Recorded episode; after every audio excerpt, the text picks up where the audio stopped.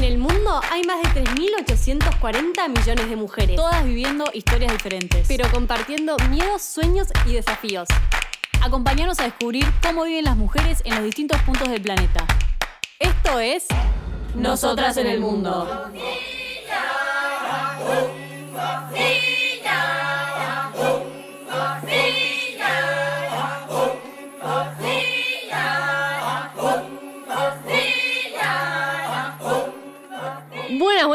Yo soy Clara Y yo soy Domitila.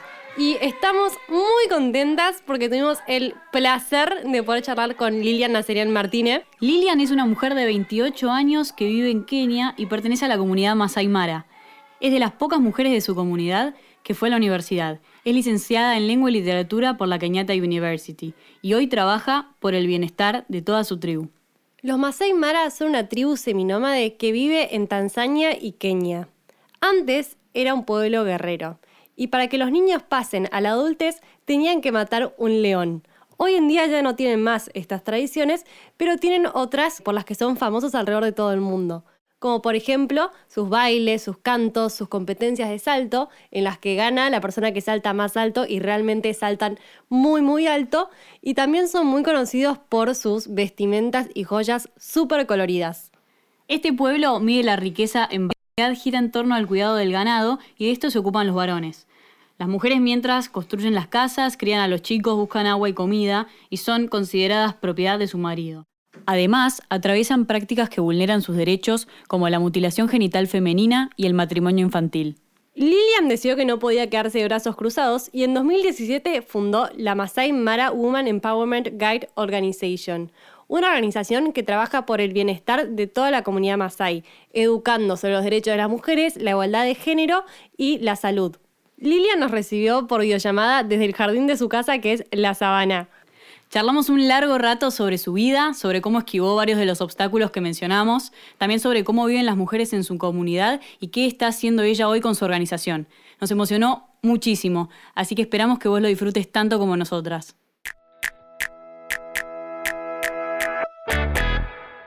Can you tell us about child marriage in your community?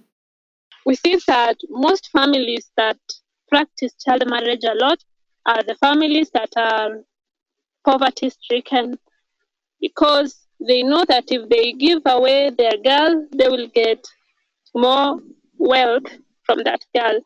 If my father doesn't have cows and he has me, he will marry me off so that he can get cows. Para Lilian no fue fácil terminar el colegio porque además de que no tenía recursos para pagarlo, tampoco contaba con el apoyo de su comunidad, que no entendía por qué no se casaba, así dejaba de ser una carga económica para su familia. Por suerte, su mamá rechazó las ofertas de matrimonio que fue recibiendo para que ella pudiera terminar sus estudios.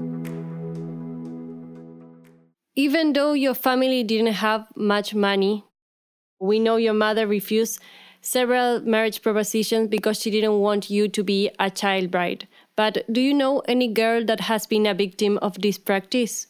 Oh, yes, my sister. One of my elder sister is a victim of child marriage, and I have a lot of people I know in my community who are victims of child marriage. Even now, there are a lot of young girls up to 10 years old who are getting married. And when you talk about child marriage, just know that there is rape and assaultation, there is child labor, there is child trafficking, all in child marriage. So I can just imagine the trauma that one child has to undergo. And Lilian, does your organization do anything to fight child marriage? We do, we provide community education. Our main target is to educate the community on uh, reproductive health. We educate women on how uh, child marriage affects the reproductive health of a woman because they have also witnessed a number of girls who die during childbirth, and that is because they were married while young and they got pregnant at tender age. Therefore, we let them know that it is their right, it is their constitutional right not to get married under the age of 18. And if it happens, we tell them where to go. And since in our region, actually, there is no strong police system, so we partner with churches and schools. So we tell them that in case it happens, you can run to a school, you can run to a church, or they can even come to me. But what happens after that? They can go back to their houses. Okay, when they come to school, now the parents become afraid of marrying them off because they know that this matter is known by the government. If they do it, the authorities might come to them. When they stay at school, we talk to the parents and let them bring girls to school, even though they cannot pay the school fees or buy them anything. We just encourage the parents to let them go to, to school. And we also try to provide the counseling to the girls so that they can they can you know heal because it's a lot of trauma. So we talk to them and we try to reconcile them back to their families as time goes on. But for the families that are so strict and they want their girls to be married off we arrange on how to keep the girls in school En el momento de la entrevista, Lilian tenía 30 chicas refugiadas en un colegio escapando del matrimonio infantil y de la mutilación genital femenina. Estas prácticas son dos de las principales razones por las que muchas chicas de la comunidad no terminan sus estudios. El caso de Lilian fue diferente. Ella tuvo mucha suerte porque su mamá estaba fuertemente convencida de que era importante que terminara sus estudios. Lilian nos contó que su mamá solía pensar igual que el resto de la comunidad. Es decir, si hubiera tenido que elegir, hubiese mandado solo a sus hijos varones al colegio, pero cuando el padre de Lilian los abandonó, su mamá fue alojada por una familia que le insistió en lo importante que era que las mujeres también estudiaran. Gracias a esta determinación, el apoyo de la única maestra mujer de la zona y una beca de una ONG, Lilian pudo terminar sus estudios secundarios. Más tarde viajó a Nairobi para ir a la universidad y se graduó con el apoyo de otras becas y su trabajo de aquel momento. What are the most important things you learned in your time in college? I realized that in other communities, women education is just like men education. There is no discrimination. And even women leadership is as good as men leadership. For example, the university I studied, the chancellor was a woman. When you go to school, it is an opportunity to explore the world and learn that women don't only have uh, one position in the community, and that is to take care of children and husband and property. They can also take uh, top leadership positions in the community. And also, when I was a student, th- there was a political leader who is a woman, and it challenged me. So, when women are exposed, when women go to colleges, they will gain new information, new ideas, and new techniques, new approaches to handle the problems in the community. Las mujeres Masai se ocupan de un millón de cosas en su comunidad. Son las encargadas de construir la casa, de cuidar a los chicos, de recorrer largas distancias para buscar agua y muchas cosas más. Y a pesar de todo esto, son consideradas propiedad de su marido. Can you tell us about domestic violence in your community? In my community, when men count their children, they include the wife. So sometimes when they punish a wife, they feel like they're punishing their child. And sometimes when a man counts his property, he includes the wife and children. I feel like to them it is not violence. To them, they feel like they have a right to discipline and to shape the, their wife to be uh, the wife they want them to be. And do you think that gender roles will change in the near future? Yes, there will be change, but the change will be gradual because it takes a lot to change a culture, something that people have always believed that it is right for them. So that is why I have my project and my organization. We try to educate people about their right because if women understand their right, they can stand up and advocate what they feel like it is right for them.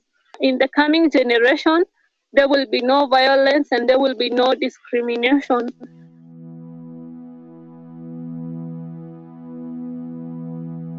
Otra práctica que está cambiando es la mutilación genital femenina. Este procedimiento vulnera varios derechos humanos y consiste en cortar, lesionar o modificar los genitales femeninos. En Kenia es ilegal desde 2011, pero se sigue practicando en secreto todavía, igual que en distintos países de África y de todo el mundo.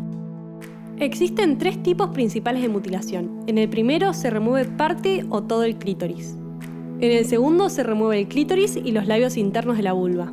Y en el tercero se mutilan los labios mayores y menores y se crea con ellos una capa alrededor del área genital. Dejan solo un agujero para que las víctimas puedan orinar y menstruar. Los Masai practican solo el primer tipo. Se hace en la pubertad y afecta a las niñas física y emocionalmente. Las víctimas sufren infecciones, dolor constante, incontinencia, quiste, sangrado y depresión. También pueden tener complicaciones durante los partos que pueden resultar en la muerte de la madre y del hijo.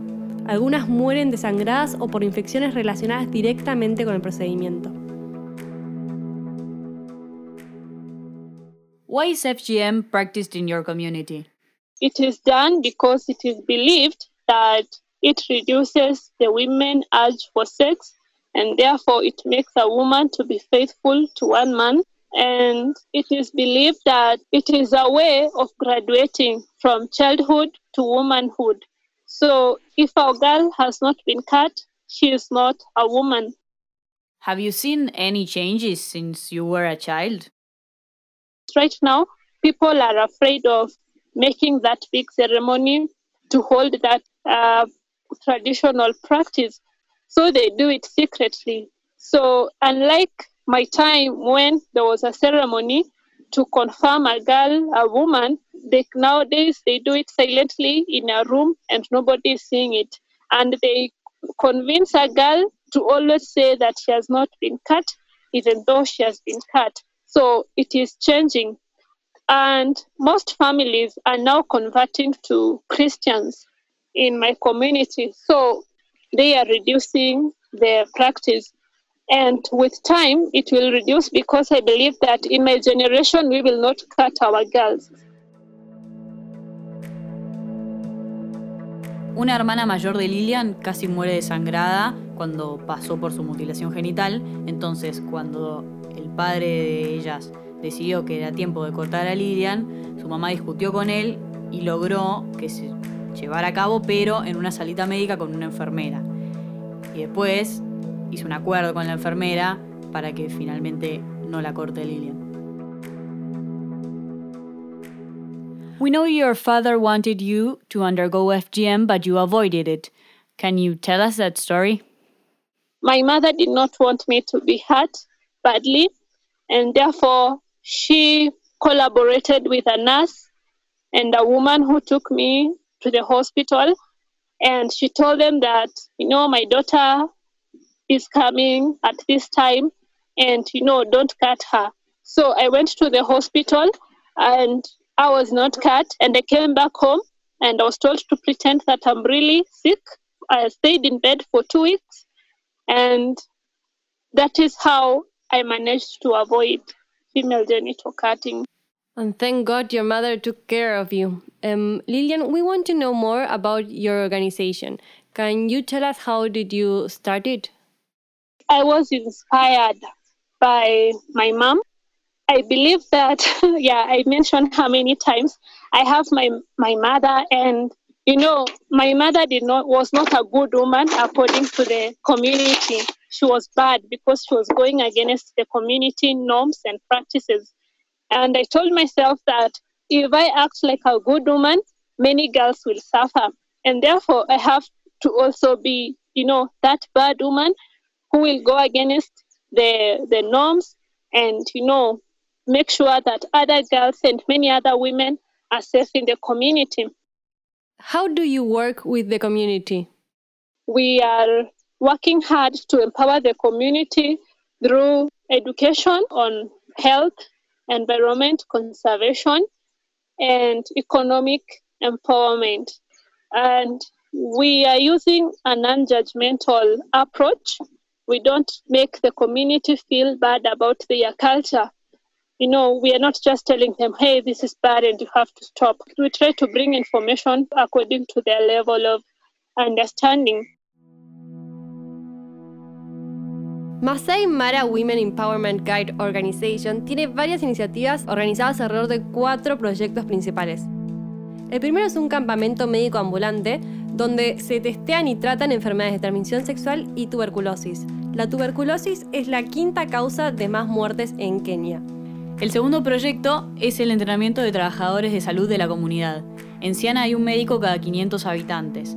Entonces, lo que hace la organización de Lilian es pagar los viáticos para que puedan hacer viajes y participar en las capacitaciones del Ministerio de Salud. La tercera iniciativa consiste en dar talleres de educación sexual a los chicos y chicas de la comunidad.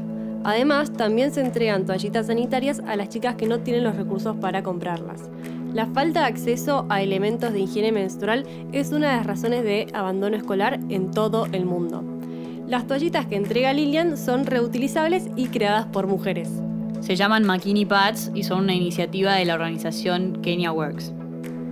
El cuarto proyecto de la ONG es organizar anualmente viajes educativos para que las chicas conozcan la capital de Kenia, Nairobi, y sus universidades. Así, el objetivo es que se expongan a otras realidades y que vean mujeres en roles distintos a los que ellas están acostumbradas. Así, las chicas se pueden mantener motivadas en el colegio y soñar con posibilidades diferentes. Could you tell us about the impact of your organization? We have uh, a lot of people who have started taking treatment for tuberculosis. In the past, people were not taking medicine, but now they're taking medicine, and we feel that the community is becoming safe and healthy. And we also have the higher number of girls enrolling to university and colleges, unlike in the past. And right now, many girls are, have are more confident in school because we donate or we support them with sanitary materials and therefore they can also participate in sports and they can attend schools uh, throughout the term so that is some of the things that i'm proud of and that make me really keep uh, doing what i'm doing and keep doing what you are doing that it is great um, Lilian, we know you use yourself as an example when talking to parents about the importance of allowing their daughters to finish their studies. Yes, I, I use my example because right now, um, even though my mom, my mother educated my brothers, but most of her support is coming from me. And I want, I always tell women that if you educate, you know, one girl, it's like you have educated the whole community or the whole village. So one girl can transform the whole village. And I I normally tell them the things I do and the things that I manage to do for my family and the things that I managed to do for my uh, community. And I let them know that if we could be, you know, a hundred girls with degrees in this village, this village will not be the same again. So I use that approach. I always use myself as an example. Lilian, we are reaching the end of this interview. Thank you very much for your time. We want to know what is your dream for the women in your community? Uh, women are free. You know, women are no longer, you know, slaves to their culture, slaves to the community. I would want to see, especially young women, enjoying their freedom freedom over their body like no nobody can can force them to have their body cut or mutilated. I want to have women having freedom over who to marry. They don't have to go through arranged marriages. I want them to have to see them have freedom on when to marry. They don't have to be married off at 10 years. They can they can marry uh, when they want or even remain unmarried. It is their choice. And I would also want to see women free from any kind of violence. And I would want to see children enroll to school in regardless of their gender. Like, you know, gender will not be used to, to determine who will enroll to school and who will remain at home. So that is my dream.